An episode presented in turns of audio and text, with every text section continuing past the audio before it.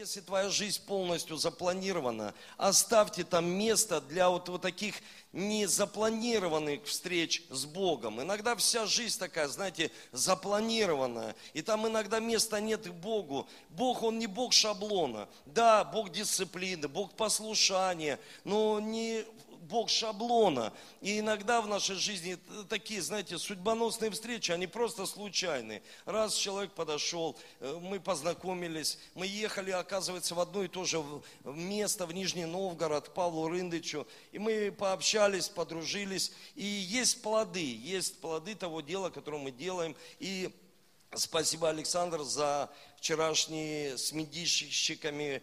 Такой семинар, это время, когда ты учишь не просто быть в соцсетях, в интернете, а служить там, чтобы, вот правильно такая мысль, чтобы не тебя соцсети использовали, чтобы не тебя кто-то использовал, а чтобы ты мог послужить там другим людям и принести результат, принести плод, показать свою семью, показать не просто вот ценность семьи, а распространять это, не просто вот облиться водой, а что-то сделать. Ну, я не против водой, я сам призвал там, но у меня ну, есть, была нужда и я использую свое лидерство, свой авторитет, чтобы помочь Кате. Мы за буквально там за 4-5 дней собрали почти около 600 тысяч. Ну, потому что мы правильно используем соцсети. И поэтому не просто ты облился, а ты призвал. Вот давайте передаю эстафету Коле, Васе, Пете и, и, и там, и, и Люсе.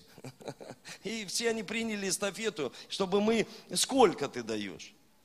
В церкви, ладно, все тайное, пусть тайное будет. А там сколько ты даешь? Хочешь, чтобы человек получил исцеление? Да, сколько?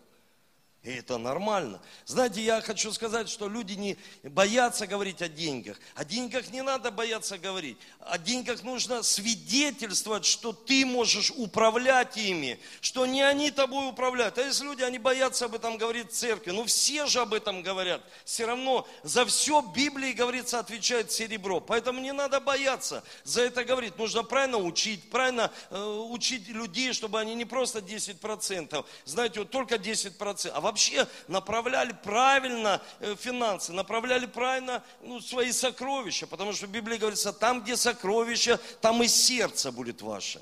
Аминь. Хорошо, давайте посмотрим, внимание на экран. Перед вами картина венгерского художника-примитивиста Тивадара Чонтвари Костки, 1902 год. Некоторые искусствоведы полагали, что в этой картине художник хотел показать, что в каждом человеке живет и Бог, и дьявол. Внимание, вопрос. С помощью чего они доказывали это свое утверждение? Глаза перевернуть, глаза. Может, может. Есть такие картинки, когда переворачиваешь, и там другое лицо выглядит. Нет, по-моему, нет. На мониторы. Не видно. Рука Левый глаз и правый глаз. По глазам обычно, они не разного цвета глаза. А, вот посмотри. Нет, Бог и а дьявол. так, Дьявол. То есть что-то очень хорошее, очень это, плохое. больше на кору дерева похоже. Черный с белым. А что-то сзади там, не знаю, него трубы. Там А вот Смотрите, а справа здесь, а, здесь- а здесь полосы, с одной стороны полосы, с другой Да, да, квадраты. смотрите. Полосы и квадраты. Это небо или Это море? как вот ангелочек и дьявол сидят на плечах. Да, это хорошо, понимаю. А как это добить? А что, а зачем С добиваться? одной Смотри, стороны завод Это не, море. нереалистично, так не может быть. С помощью Так. чего он показал, спрашиваю? С помощью чего? Вот да, с помощью- С пейзажа. Смотрите, а здесь Нет, нет, чешуя, да, да. чешуя с одной стороны, с другой стороны полосы, морщины. Морщины это Бог, а это чешуя. А где ты видишь чешую? Ну вот здесь, на Нет, лбу. нет, это Да нет, там Это все просто старый человек. Что у него с лицом? Дайте картинку. Да нет, про пейзаж, про пейзаж хорошо. Кто отвечает? Сергей Николенко. Итак, Сергей, с помощью чего они доказывали это свое утверждение? Мне кажется, что с помощью пейзажа, которые пейзажей, которые изображены у него над одним плечом и над другим. Как-то с помощью пейзажа. С помощью состояния Они воды. доказывали. Не, помощью- я же спрашиваю не с помощью чего он это доказывал, а с помощью чего доказывали искусствовед свое предположение. э, С помощью пейзажа. с помощью состояния воды на пейзаже. Слева вода спокойная, справа она бурлит и имеет более дьявольский вид.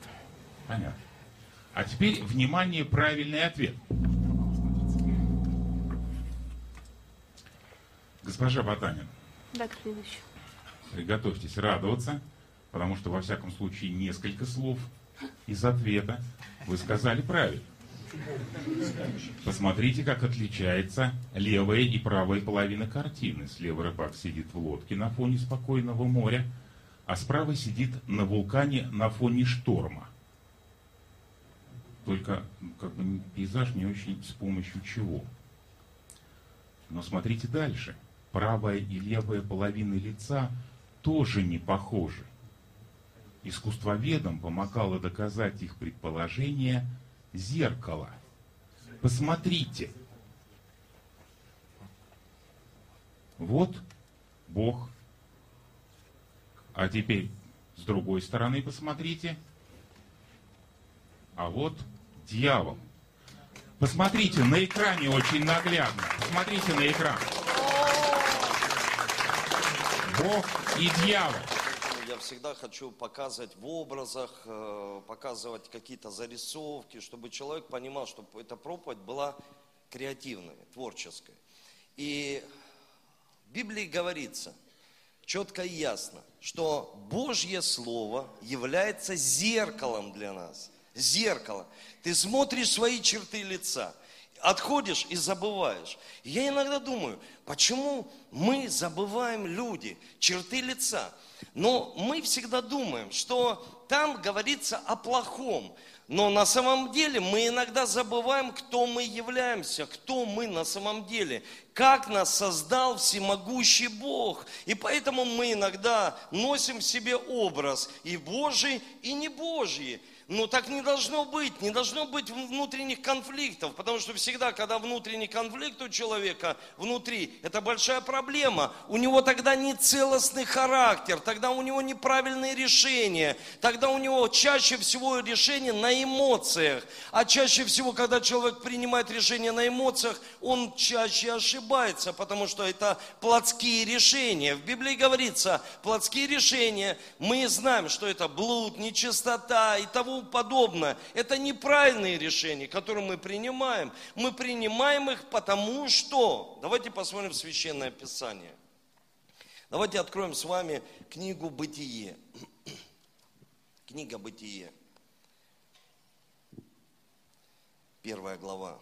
Книга «Начало».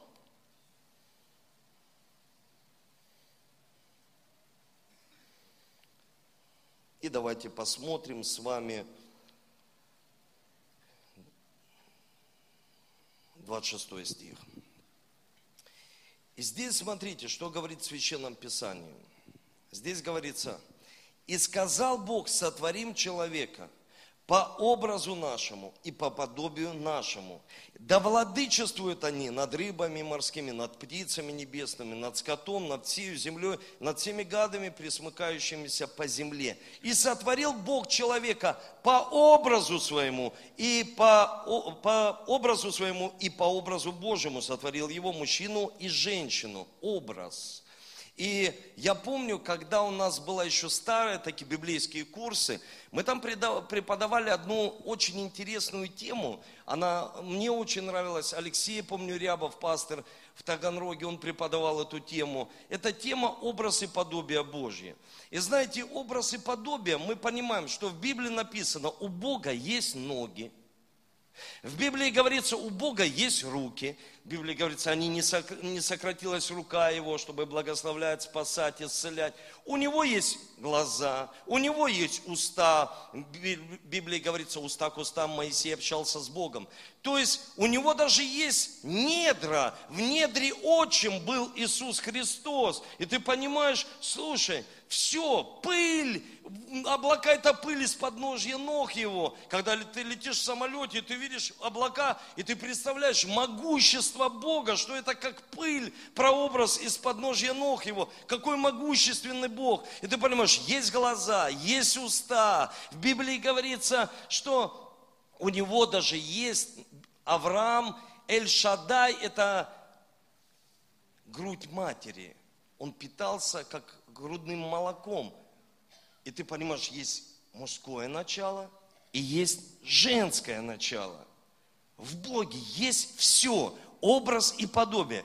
И собрался Дух Святой, Отец и Сын. И написано, они создают человека, то есть тебя, по образу своему. Они создали, и им это очень понравилось. Даже в Библии написано, они сказали весьма хорошо. Все наше творение прекрасно, но это весьма хорошо. Это вообще вот то, что создал Он тебя. И есть люди, к которым я подхожу до служения, говорю, как хорошо выглядишь. Он, он не верит в это, что он весьма хорошо создан. Слушай, ты должен в это поверить, что Бог тебя создал весьма хорошо. Ты создан по образу и подобию Божьему. И что начало происходить?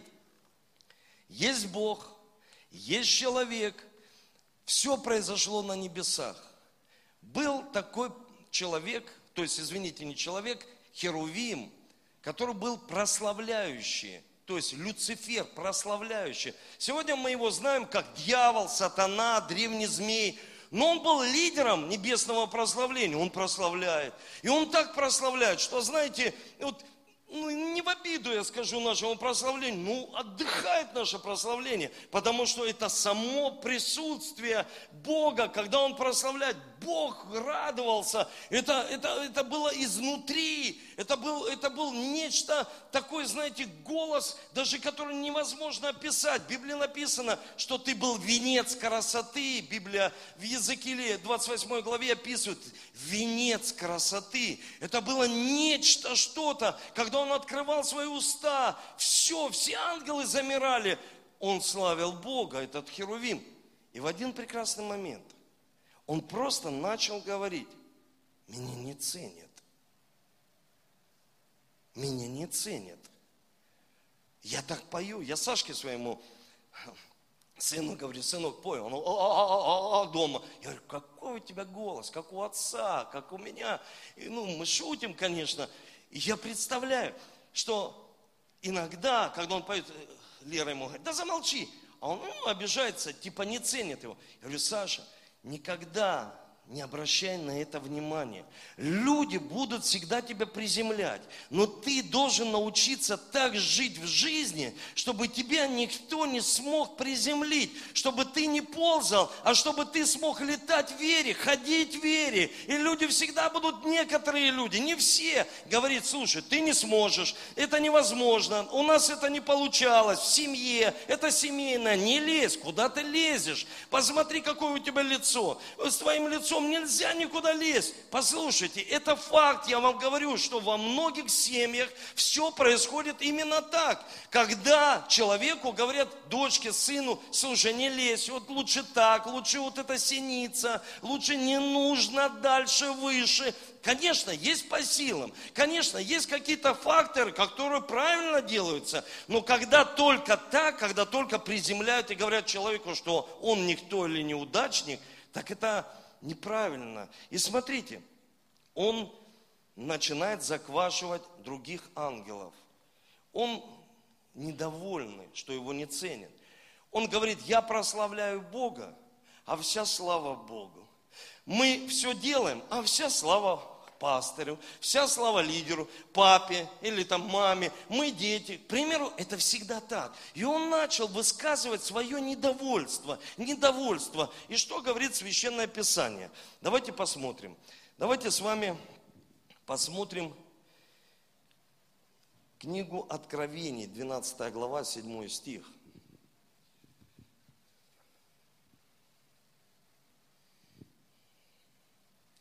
Произошла на небе война, Михаил и ангелы его воевали против дракона. И дракон и ангелы его воевали против них. Но не устоял, и не нашлось уже для них места на небе. И не звержен великий дракон, древний змей, называемый дьяволом, сатаной, обольщающий всю вселенную, не звержен на землю. И ангелы его, он не один – он заквасил ангелов. Вроде бы служебные духи, но он и их смог обработать, заквасить. То есть, что он сделал? Он изменил образ. И они уже стали не служебными духами, а опустились на землю и мучают человеческое тело в виде демонической силы. И мы понимаем, как это так? Бог создал их ангелами, служебными духами, чтобы они нам служили. Вы понимаете? Но дьявол что смог сделать? Поменял их образ.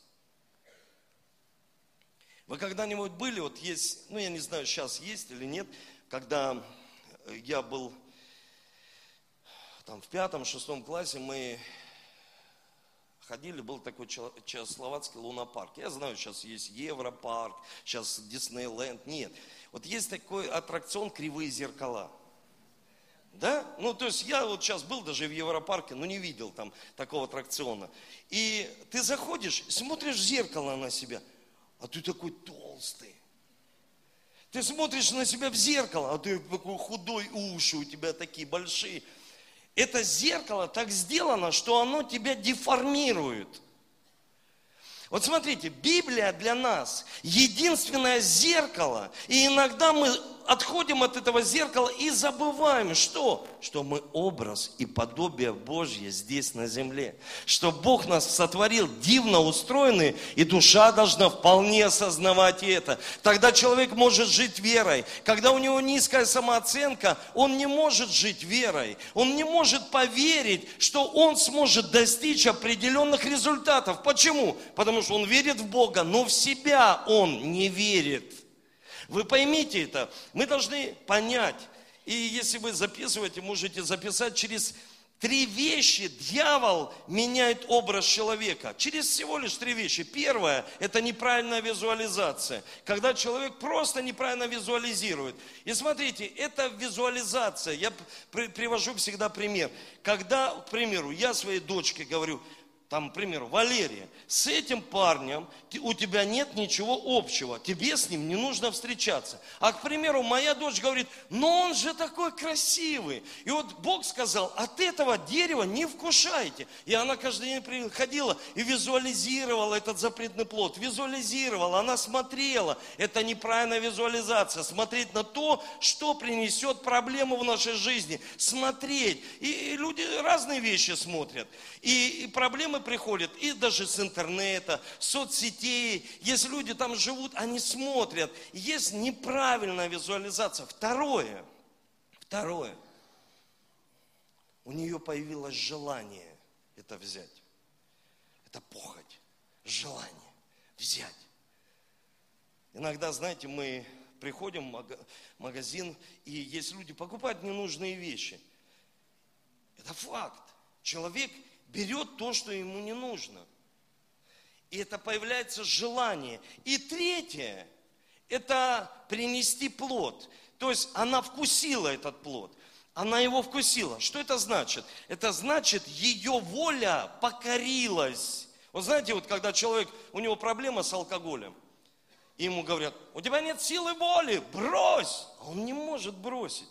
Наркотики брось, оставь. А ну, включи свою силу воли. Какая? Она уже давно покорилась. Он смотрел на это, он захотел. Ему друг сказал, да раз попробуй, ничего, бросишь. Он захотел, и он это вкусил. Человек смотрел со своей семьи куда-то, все смотрел, смотрел. Потом раз перешел границы, пришел, к примеру, в дом ну, терпимости, раз пришел, два, он уже это вкусил. Его воля покорилась, он это вкусил. Я дьявол изменил его образ, что он муж одной жены, что он верный муж. Библия говорит, праведный верой жив будет и своей верностью. То есть, когда Ева покорилась, ее образ полностью изменился. Они были выгнаны из сада Эдемского, и они не могли там находиться – Почему? Потому что в Божьем присутствии не может находиться грех. Бог поставил черту. Оттуда никто не может перейти, как в Библии говорится, с ада никто не переходит в рай. Как бы ни молились, и обратно никто не может перейти. Невозможно. И Бог создает Эдемский сад на земле, создал человека. Дьявол уже спал с неба. Но дьяволу нужно как-то проникнуть в этот Эдемский сад. И я приводил вам пример. Вы все Эдемский сад, потому что в Библии говорится, Царство Божие не пища и еда, она внутри вас есть. Она не там, не там, она внутри нас. Царство Божие, Бог живет в нас, Духом Святым. И поймите, как Он может прийти в твой Эдемский сад? Он извратил Слово. Зеркало. Ты смотришь Библию, там написано, ранами Иисуса ты исцелен. Ты процветающий человек. Нехорошо человеку быть одному, и ты будешь вместе со своим мужем в благословении.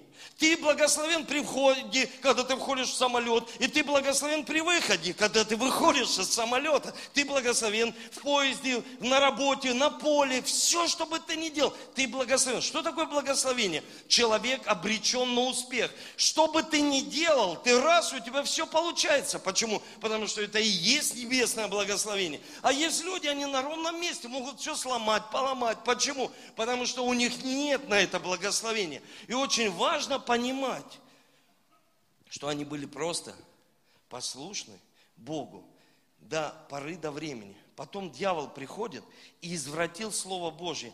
А истинно Бог сказал, что ты не умрешь с твоей болячкой. Он ей сказал, а истина, тебе не надо от дерева вкушать. А истина, что ты вкусишь и не умрешь. Что ты попробуешь наркотик и не умрешь. Что ты попробуешь алкоголь и не умрешь. Что ты попробуешь уйдешь другой женщине и не умрешь. А истина, Бог сказал, да гуляй, пей, гуляй, веселись ты на этой земле. Наслаждайся по полной программе. А потом скажешь, жизнь удалась. Нет, послушайте, он взял и извратил. И он получил доступ в Эдемский сад. Вы понимаете, для нас, верующих, Библия – это зеркало. Только когда мы видим свои черты лица, нормальные, мы, всегда у нас такой в голове черты греховные, мы ведь нет, образ и подобие Божье что ты дивно устроен, что у тебя все хорошо, что Бог тебя очень сильно любит, ты его дочь, ты его сын. Вы понимаете, и отходит человек, и забывает. Когда человек забывает, запомните, он перестает благодарить. Ну, знаете, есть такое, ты общался с человеком, помог ему подняться, а потом он забыл. Ну, бывает.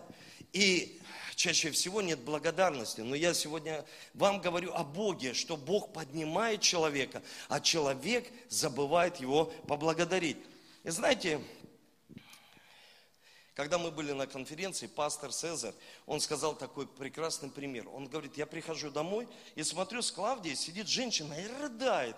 Ну, видно, говорит, исповедалась, плачет. И потом я у нее спрашиваю, как у тебя дела? Она, все скверно, все плохо у меня. У меня я все, я, я не знаю, я вот на грани суицида, на грани, я не хочу так жить. В жизнь, вот о чем вот э, сейчас свидетельствовал Женя. Ну, что-то подобное, только, к примеру, не было там наркотиков. И она говорит, я не хочу жить. И он ей сказал, задавай себе всегда три вопроса. Первое. Что думают люди о тебе? Но их мнение меняется. Сегодня Асана, завтра распни, послезавтра опять Асана, потом опять распни. Мнение меняется. Не нужно жить мнением людей, но к нему нужно прислушиваться.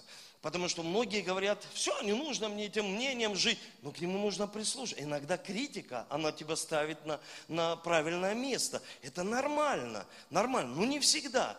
Второе, как Бог думает о тебе, Его мнение о тебе. Ты знаешь? Нет.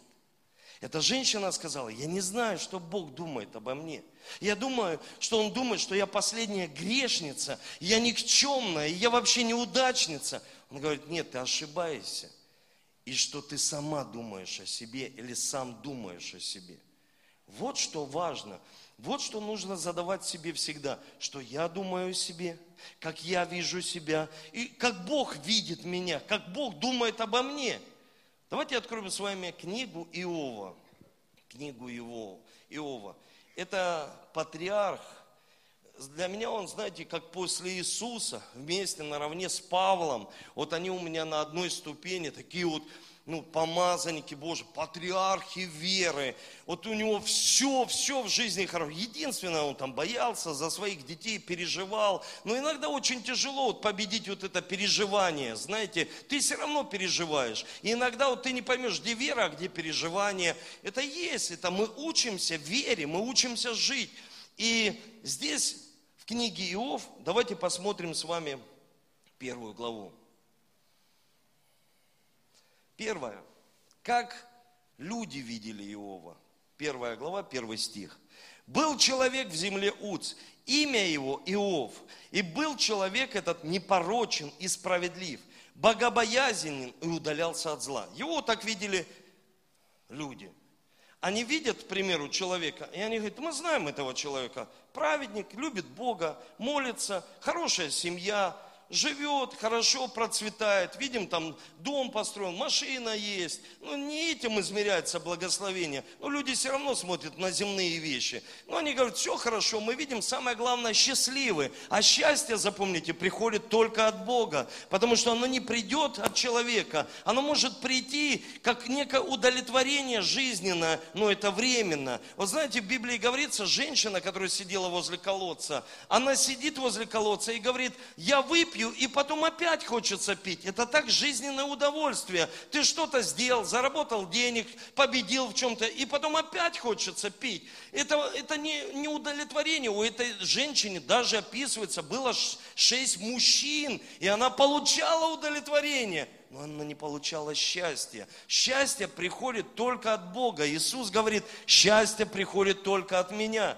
И смотрите, как его называют люди, как его видят люди, что он богобоязненный. Второе, как Иов видит себя, как Бог видит его. Восьмой стих. Смотрите, в восьмом стихе говорится, «Искал Господь сатане, обратил ли ты внимание твое на раба твоего Иова? Ибо нет такого, как он на земле. Вот что Бог о тебе думает. Человек непорочный, справедливый, богобоязненный и удаляющийся от зла. Это Бог, Он всегда любит. Он даже Сына отдал за каждого из нас, чтобы мы не погибли, а имели жизнь. Он так возлюбил нас, уже прежде того, чем мы покаялись. Он любит нас до того, как мы еще Христа в свое сердце приняли. Он уже возлюбил. Послушайте, уже возлюбил. И Он смотрит на нас. И в Библии говорится, Бог смотрит на нас, что мы непорочны, удаляемся от зла. Бог так нас видит – он всегда видит нас в будущем. Он всегда видит, не смотрит на наши раны. Он смотрит на то, кем Он нас хочет увидеть в будущем. Вы понимаете, Бог нас видит через Священное Писание. Смотрите, как Иов сам себя видит, 21 стих. «И сказал, нах я вышел из чрева матери моей, нах и возвращусь. Господь дал, Господь взял, и да будет имя благословенно». Иов сам о себе говорит, я знаю – что я все, что у меня есть, я не возьму на небеса. Я нагим вышел, нагим и вернусь. Я знаю, что я должен благословлять имя Божье даже тогда, когда приходит проблема в мою жизнь. Я не должен его проклинать, потому что это испытания в нашей жизни разные бывают, и нам нужно научиться его благословлять. И смотрите, как смотрит сатана на нашу жизнь шестой стих. И был день, когда пришли сыны Божии предстать перед Богом. Между ними пришел и сатана. И сказал Господь сатане, откуда ты пришел? И отвечал сатана Господу и сказал, ходил по земле и обошел ее. И сказал Господь сатане, обратил ли ты внимание твое на раба моего Иова? Ибо нет такого, как он на земле, человек непорочный, справедливый, богобоязненный, удаляющийся от зла и отвечал сатана Господу и сказал, разве даром он богобоязнен? Разве даром? Что бы человек не делал, книгу написал, разве даром он ее написал? Человек Богу служит. Разве даром он служит? Человек бизнесом начал. Разве даром он служит? Или там бизнесом занимается? Разве даром он в администрации города? И люди так мыслят.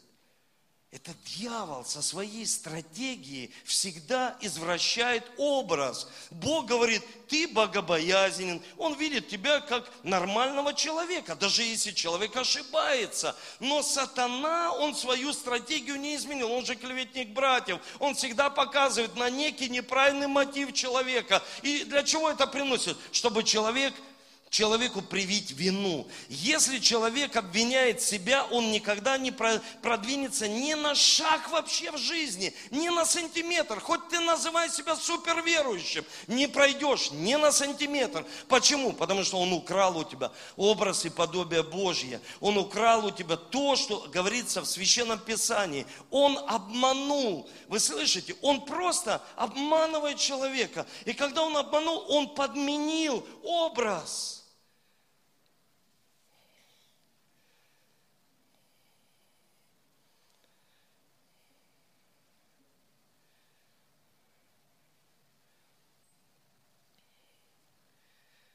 Я прочитаю другое место Писания.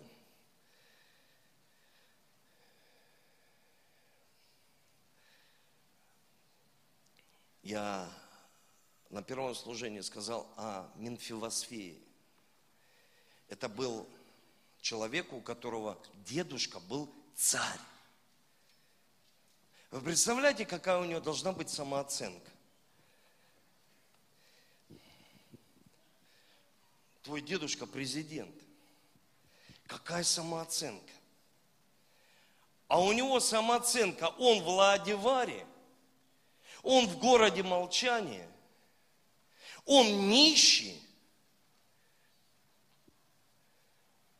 и у него ничего нет. Почему так? Потому что он поверил, дьявол, что он нищий. Я знаю, что людей некоторых научили, что жить с Богом ты должен жить в нищете. Это неправильно, это не библейское учение. Вы слышите? Это не библейское учение. В Библии говорится, об его одежде даже жребий кидали, об Иисусе. Он не ходил в лохмотьях, я знаю, что это образы. Я как-то пришел делать флюорограмму, и мне сказали, «Ну, ну, без паспорта нельзя. Я говорю, ну, мне просто нужно сделать. И мне сказали, а кто вы? Я говорю, я священник, но у вас, ну, что-то не такая борода. Это образ. Не потому, что люди так подумают. Я не хочу, у меня может быть больше, меньше. Я не за бороду сейчас говорю. Это здесь, внутри нашего разума. Люди так привыкли. Вы слышите? Люди привыкли в Библии. А в Библии говорится, что Царство Божие придет незаметным образом, незаметным. Иногда мы чаще всего ее пропускаем в жизни и не замечаем. Почему? Потому что Бог говорит в нашу жизнь кто мы. Он сказал мне Менвивосфею, ты царь, ты царевич. Но у него были хромые ноги, у него был дефект от рождения. И этот дефект чаще всего, вот знаете, есть такой хороший пример, бесы никогда не умножаются. Но что интересно, люди умножились, и проблемы умножились здесь на земле. И проблема умножается потому, что бесам даже не надо ничего делать. Люди сами делают, просто в семье, родители говорят, кто их сын. Я знаю лично, девушка, которая у нас была на реабилитации, она вот президент этих всех гей-парадов. Она так и не прошла реабилитацию, уехала себе в Англию. Почему так? Потому что мама забеременела от человека, от человека, который ну, в России такой, знаете, вот, ну, искусный человек, обольщать женщин. И когда она забеременела, и он ее бросил, она говорит, я проклинаю этого ребенка. Это его ребенок, я его ненавижу, он меня бросил. И потом, когда девочка родилась, она сказала, я так хотела мальчика, и девочка не поняла, потому что ей говорили мальчик и девочка. Если у меня мужчины, сыновья, я им говорю, вы мужчины, вы рождены, и я провозглашаю в их жизнь, я даю им образ, что они мужчины.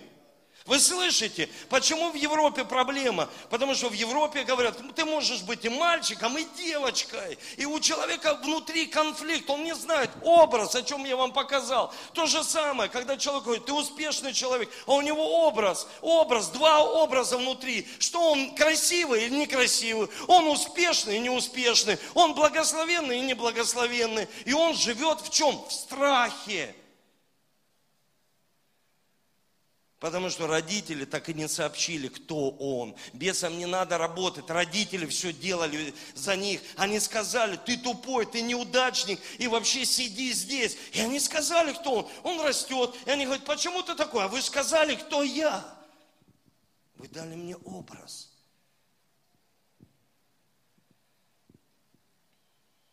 Вы сказали, что я не победитель, а я тупой, ничтожество и у тебя ничего не получится.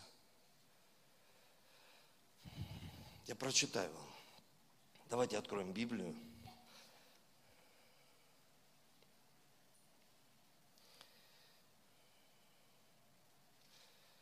Это второе царство. Девятая глава, первый стих. Давид спросил, остался ли из дома Саула кто-нибудь, кому я мог оказать милость ради Иоаннафана? Люди всегда смотрят, что есть. И они говорят, даром ли? Здесь Давид выступает как прообраз Бога. Он говорит, я хочу тебе сегодня оказать милость. И вот этот человек сидит в городе молчания, в депрессии в городе молчания, потому что в депрессии люди не хотят ни с кем общаться. Они занавески, они не хотят комедии смотреть, они вообще не хотят ничего, они ходят в засаленных вещах, они ходят дома, ни с кем не хотят общаться. Почему так? Потому что они в Ладиваре, у них есть рана, они неплохие, но у них есть хромые ноги, у них есть проблема какая-то в жизни. И здесь говорится, в доме Саула был слуга имени Сива. Его позвал к Давиду царь и спросил его, ты Сива, рад служить тебе, ответил тот. Царь спросил, есть ли кто еще живой из дома Саула, кому я хотел бы оказать Божию милость? Сива ответил царю, остался еще сын Иоаннафана, он хромой на обе ноги. Где же он, спросил царь Сива, ответил, он в доме Махира, сына Амиэля, в Ладиваре. Ладивар переводится город молчания. Царь Давид послал забрать его с Ладивара из дома Махира, сына Амиэля. Иногда люди сами не могут. Помоги им выйти из этого. Забери их оттуда. Скажи, что они не неудачники, они успешные люди. Ты можешь. Он не может сам. Может Давид со своей, со своей царской натурой может сказать, слушай, да ты не, обя... ты не можешь так больше жить. Ты не можешь так жить, как ты живешь. Ты не веришь в себя. Ты не веришь Богу, что Он сказал для... А зачем ты тогда живешь с Богом? Так и скажи, я живу в мире. А зачем тогда жить с Богом и жить по мирским стандартам? Зачем? Это зеркало. И когда Минфивосвей, сына Анафана, внук Саула, пришел к Давиду, он поклонился ему в знак почтения. Давид сказал, Минфивосвей, я твой слуга, ответил тот. Не бойся, сказал ему Давид потому что я непременно окажу тебе милость ради твоего отца Иоаннафана. Я верну тебе всю землю, которая принадлежала твоему деду Саулу, и ты всегда будешь есть за моим столом. Минфивосвей поклонился и сказал, кто я такой, твой слуга, что ты обращаешь внимание на такого мертвого пса, как я. Я в детстве ходил на рыбалку. Я знаю, что такое мертвый пес, потому что мы брали этих червей и ловили на них рыбу. Это вонь страшная. И он говорит, я, ты, ты знаешь, кто я? Я мертвый пес. Он так думал о себе, потому что дьявол обманул его, поместил его в депрессию, поместил его вот, вот это суицидное состояние, поместил его, и он сидит, ни с кем не хочет. Церковь – это взаимные отношения. Но взаимные отношения в церкви, запомните, это противостояние. Когда я говорю о лидерстве, я говорю, слушай, я могу тебе противостоять, потому что ты говоришь, можно грешить, в церкви можно заниматься политикой, а я скажу, я не занимаюсь политикой, и я против того, чтобы церковь занималась бизнесом и политикой. Это неправильно, и я буду буду тебе противостоять. Если ты будешь говорить еретическое учение или идти против видения церкви, я буду тебе противостоять, потому что я лидер, и я буду... И поэтому церковь и вообще общение это противостояние в семье. Противостоишь детям. Почему? Потому что они всегда непослушны, бывают. И ты противостоишь, чтобы правильно их направить, не сказать, кто они, и научить, чтобы они смотрели в это зеркало. Не потому, что ты хочешь, чтобы они влюбились в Иисуса, но они что? Они визуализируют, смотрят на тебя. Они желают то, что есть у тебя. И они берут этот плод. И когда ты им говоришь, не делай, они смотрят на тебя. Они желают того, что ты делаешь. и берут этот плод. Вы слышите меня?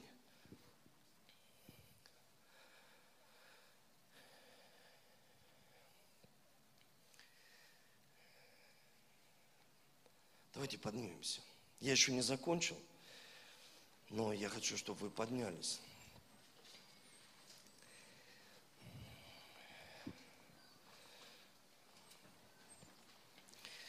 Скоро у нас будет конференция.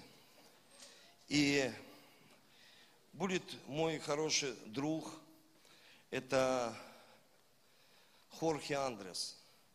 Это мы дружим с семьей Маргарита, мы дружим, мы общаемся по скайпу, потому что они далеко живут. Кастеланос приедет, Клавдия приедет.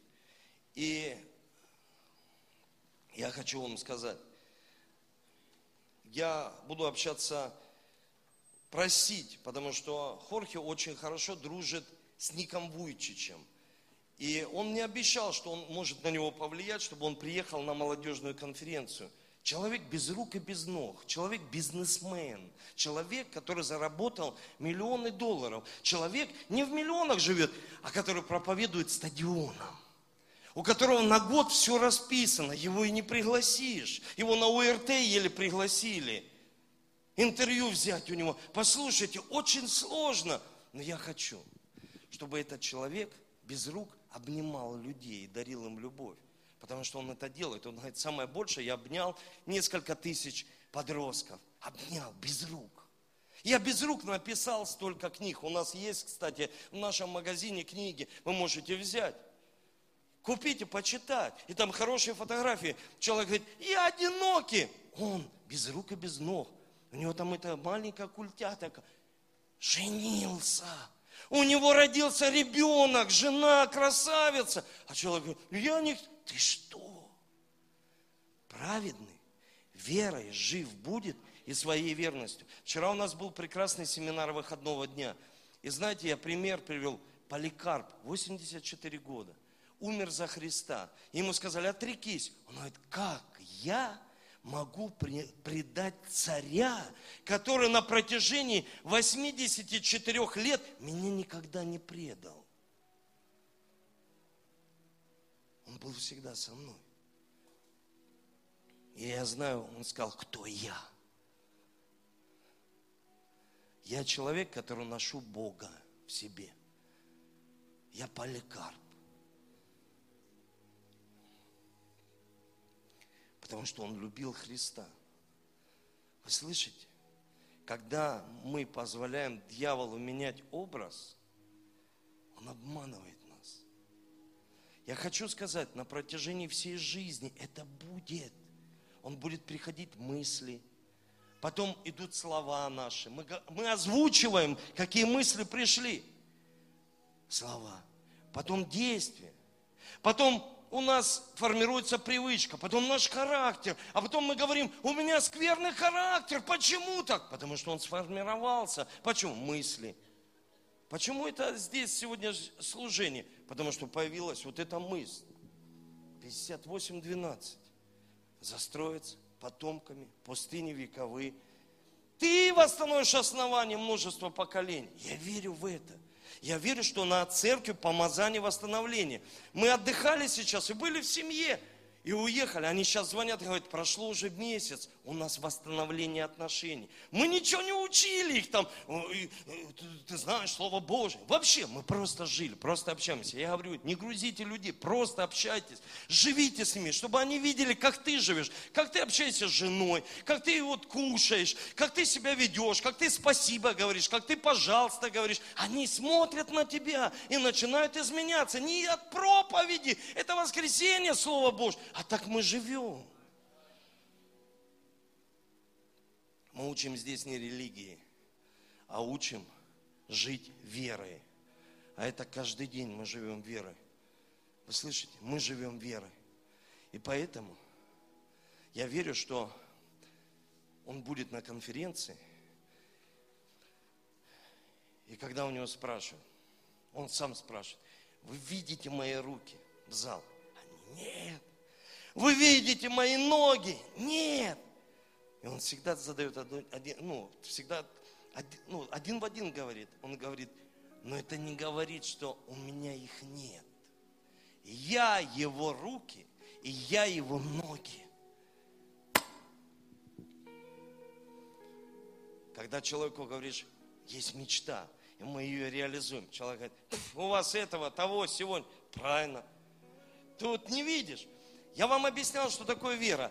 Эдвин, Эдвин, он меня повезет после служения домой на машине. Он показал вам техпаспорт. Техпаспорт есть подтверждение того, что машина здесь на парковке. Но я еще не в машине. Но это подтверждение. У меня есть бронирование в, в Колумбии в январе на конференцию. Я еще не там, но есть подтверждение того, что мы будем там. Есть номер бронирования. Есть подтверждение. Ты еще... Библия, зеркало, это подтверждение того, что уже есть. Что уже есть в твоей жизни. И ты верующий человек. Поверь в это. И перед тем, как я буду молиться, я скажу, искушения всегда будут. Но вот что мы должны понять. Это Галатам 2 глава. 18 стих. Ибо если я снова созидаю, что разрушил, то сам себя делаю преступником. Если ты разрушил обиду, если ты разрушил низкую самооценку, зачем ты это созидаешь? Ты себя делаешь преступником. Смотрите, законом я умер для закона, чтобы жить для Бога. Я сораспялся Христу. И уже не я живу, но живет во мне Христос. А что ныне живу во плоти, то живу верой в Сына Божьего, возлюбившего меня, предавшего себя за меня. Не отвергаю благодати, милости. Когда люди говорят, и это есть, и то есть. Конечно, все по милости. Разбойник висит на кресте. У него, в принципе, он такую жизнь вел, но он говорит, помяни меня. Он говорит, ныне будешь со мной царство. Он не заслужил. Но милость его.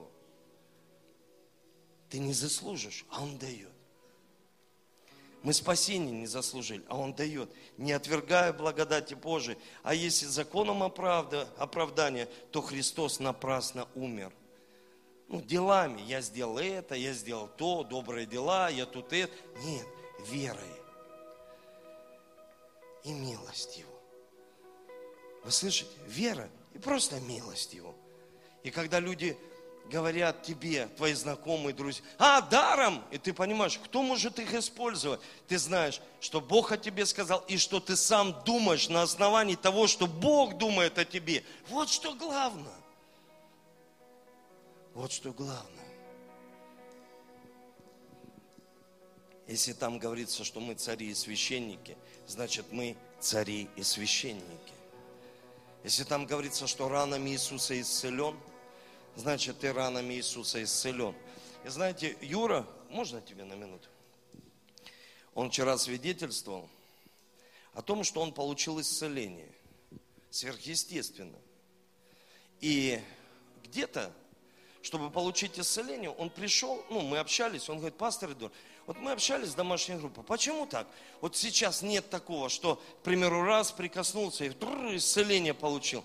Я говорю, потому что знаешь, я исцеление получил через Божье Слово. И это был процесс, время, время. И когда Бог меня исцелял, вот в процессе этого времени, от одной болезни, от другой болезни, и все неизлечимы, излечил меня, исцелил меня. Это процесс был моего формирования характера. Я не знаю, Юр, честно, если бы он меня исцелил сразу, так, я бы там э, ушел, я бы ушел, наверное, и никогда бы не вернулся. Я не думаю, что я стал пастором. И поэтому я, Юра об этом сказал, и сказал, это исцеление приходит через время. Это самое лучшее формирование нашего характера. Не, есть моментально, есть люди, вот пришли, раз человек говорит, хотел делать операцию, мы молились здесь, и он, о, получил исцеление. Ну, есть так. Но я всегда надеюсь на то, что лучшее человек исцеление получает через определенное время. Но это время нужно правильно формировать. И я не хочу никого обидеть. Я помню Юра, когда он узнал, что у него цирроз печени. Цирроз это серьезно. Это все, цирроз. Твоя печень, которая фильтрует кровь, ты умираешь. Тебе сказали, слушай, у тебя цирроз, ты, ты труп, ты вот скоро умрешь. Я знаю Юру, я вижу, Юра, он побледнел.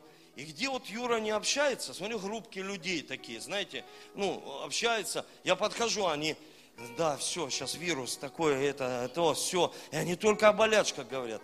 И я беру телефон, звоню Юра. Я говорю, Юр, пойми, не питай эту болезнь, она не умрет. Питайся Божьим Словом, не питай болезнь. У кого-то она умерла через 10 лет, у кого-то через 15 лет. Она умрет, послушай, может через месяц она умрет, но ее не питай, не говори о ней вообще. Молись Богу, молись Богу, Ему, Ему скажи, ее отдай на крест. Юра послушал. Я сказал еще о Рокфеллере. Я сказал, в 51 год он неизлечимо был болен и умирал и начал раздавать все свое имущество. Я хотел раздать его. И чем больше он говорит, я его раздавал, тем больше благотворительных фондов появлялось, тем больше раздавал, тем больше болезнь оставляла меня. И когда она меня полностью оставила, он прожил до 91 года и умер самым богатейшим человеком на земле. Почему так? Потому что заключил жертву завета. У него родители были баптисты, и он отдавал 4 доллара, первый зарабатывал, отдавал 2 в церковь. И Юра совершил жертву завета. И на, через два дня сдал анализ и получил подтверждение, что у него нет вируса, и у него исцеление пришло. Почему так? И оно не пришло сразу, нужно делать определенные шаги. Нужно об этом перестать говорить, чтобы дьявол через тебя не менял образы. Общайся с теми людьми, кто не меняет образы о тебе. Если о тебе кто-то меняет, я просто как пастор всегда говорю, убегай. Они поменяют о тебе, потом не выберешься. Общайся с людьми веры, которые тебя вдохновляют. Ну, не столько с позитив... Иногда позитивные люди, они некоторые в ад пойдут, потому что они просто позитивные. Послушайте, верующий человек в Иисуса идет и спасается. Поэтому мы должны быть мудрыми людьми. Поэтому я доволен, э, Юр. И не обижайся на меня, если я строг с вами, но я знаю, что это приносит свой плод. Свой плод приносит. Чтобы вы получали исцеление и благословение. Давайте помолимся.